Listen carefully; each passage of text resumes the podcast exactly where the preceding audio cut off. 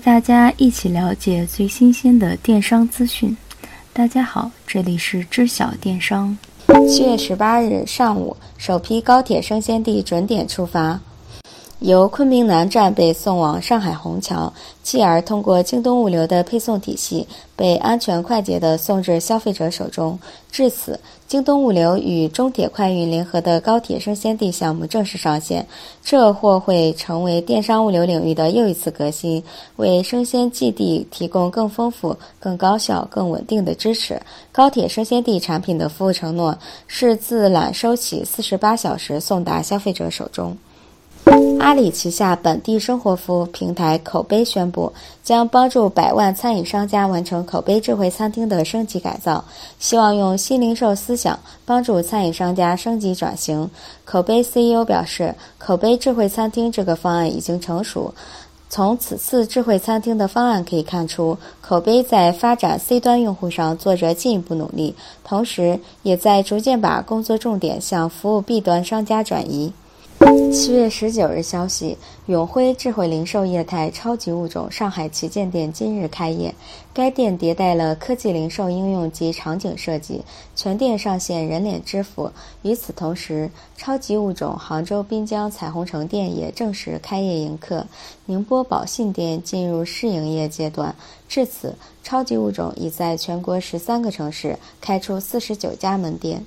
分众传媒发布公告称，阿里巴巴集团及其关联方将以约一百五十亿元人民币战略入股分众，双方将共同探索新零售大趋势下数字营销的模式创新。公开信息显示，分众传媒是全球最大的城市生活圈媒体，中国最具品牌引爆力的广告传播平台，目前覆盖于三百个城市的两亿城市中产，中期目标覆盖五百个城市的五百万个终端。日覆盖五亿城市新中产，触达中国城市绝大部分的主流消费力。百度举行了百度图腾上线及白皮书发布仪式，在该仪式上，百度发言人宣布，正式上线的图腾业务通过引入区块链技术，并借助百度搜索的平台力量以及第三方合作伙伴的生态力量，构建了一个覆盖图片生产、权属存证、图片分发。交易变现、侵权监测、维权服务的全链路版权服务平台。滴滴出行近日宣布，协助广东佛山警方破获一起通过作弊方法虚构行程，向滴滴平台骗取巨额车费的电信诈骗案件。截止目前，广东佛山警方共捣毁黑产团伙三十余个，刑拘犯罪嫌疑人一百零五名。据警方介绍，二零一八年四月，滴滴平台打击黑产小组在自查中发现，广东佛山出现大量天价订单，这些拼车订单的实际车费与预估一口价相差很大。进一步调查后发现，这些订单通过虚构行程方法增加车费，向平台骗取车费。在初不清理黑产团伙的作案手法后，滴滴公司正式提交材料向佛山市公安局报案。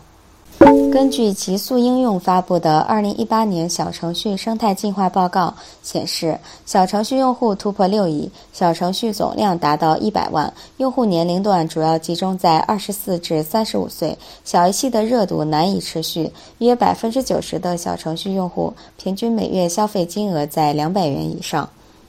携程在其举办的“融通进化纵横”为主题的产业金融论坛上宣布，将发布首款金融产品“一起装”，解决中小酒店因装修而产生的融资难题。据了解，“一起装”准备开展两类业务：大额装修翻新贷和小额流动资金贷。凡是符合条件的酒店，都可向携程直接提出贷款申请。抖音发布官方声明称，后台查询显示，马桶门视频在用户上传后，直接命中审核色情模型，被机器自动下架。视频只产生了用户自己的两次点击，没有任何一个用户在抖音平台上看到了这个视频。这条视频只有制作者和上传者所有，其在微信等社交平台的传播与抖音无关。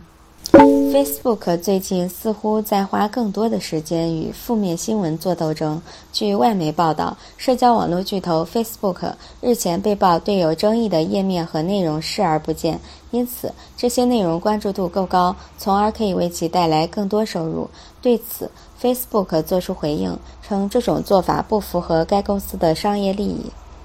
今天的节目就到这里，感谢大家支持知晓电商，下期见。Thank you.